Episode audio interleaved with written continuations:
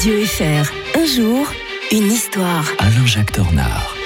Il est de retour du week-end. Bonjour Alain-Jacques Tornard. Euh, bonjour Mike. L'historien de Radio Fribourg nous propose de revenir en 31 octobre 1984. Ce jour-là, Indira Gandhi était assassinée en Inde, conséquence des jours d'émeutes dans le pays, mais pas seulement bien sûr. Hein. Eh oui, c'est le drame de l'Inde d'être profondément divisée depuis le fait qu'elle est, depuis le temps qu'elle est indépendante. Hein. Elle a vu partir comme ça les, les Pakistanais, la, euh, Orient, Pakistan oriental, Pakistan, Pakistan occidental.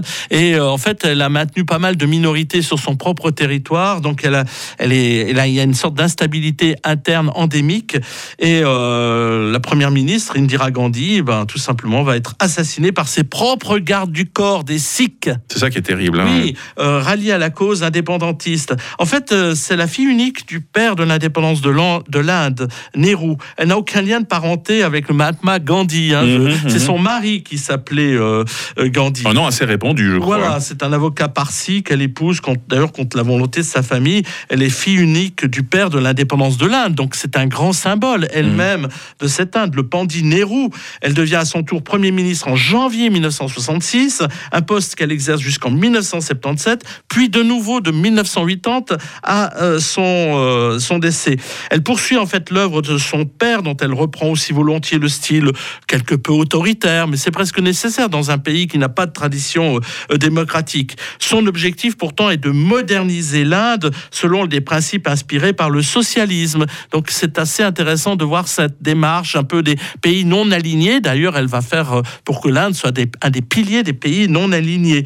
Euh, D'ailleurs, malheureusement pour elle, elle va être battue, battue aux élections et même arrêtée en 1977 et elle rebondit en janvier 1980 et redevient Premier ministre. Ce son, son- deuxième mandat est marqué par les tensions avec la communauté sikh, justement, implantée au Punjab, au nord de l'Inde, qui a des velléités d'indépendance. Et on se souvient tous d'ailleurs de cette image du temple d'Amristar, grand symbole pour les sikhs, et aussi d'ailleurs pour les hindous qui se disputent le lieu et qui est envahi par les militaires et où il y a des, dizaines et des dizaines de morts euh, sur place. Et ça, ils vont se jurer de se venger de ce massacre. Et c'est ainsi, c'est la raison pour laquelle euh, elle va être assassinée. Son fils Rajiv, va lui, qui n'a que 40 ans, ben, va, va retrouver la tête du parti du Congrès, le parti dominant, va lui-même euh, regagner ses élections et devenir lui aussi euh, Premier ministre. Mais euh, lui aussi va subir, Hein subir les affres de la... Même, même funeste destin. hein. Voilà, même funeste destin. destin. Alors, le bilan de Indira Gandhi- elle n'a pas éliminé, c'est vrai, la, la misère dans le pays, mais elle a rompu le cercle fatal de cette misère. L'Inde innombrable nourrit aujourd'hui ses habitants, euh, et c'est en partie euh, grâce à elle. Euh, le fils va être assassiné en 1991. Encore une fois, là, cette fois, c'est par un kamikaze tamoul. Mm. Donc là aussi, problème avec les tamouls, les tigres tamouls. Et euh, sa femme Sonia Gandhi, d'origine italienne, euh, euh, va poursuivre son œuvre jusqu'à la mort du, du cadet qui, qui va mourir dans un accident d'avion. C'est un peu les Kennedy Mmh, ouais, coin. c'est vrai, destin fatal. hein. Oui.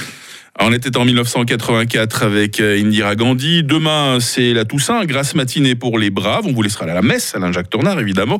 Et on va vous retrouver euh, mercredi. mercredi. On n'a pas le droit de. On va retrouver mercredi 2 novembre pour évoquer la déclaration euh, Balfour. Une belle journée, Alain-Jacques. Bonne journée à tous.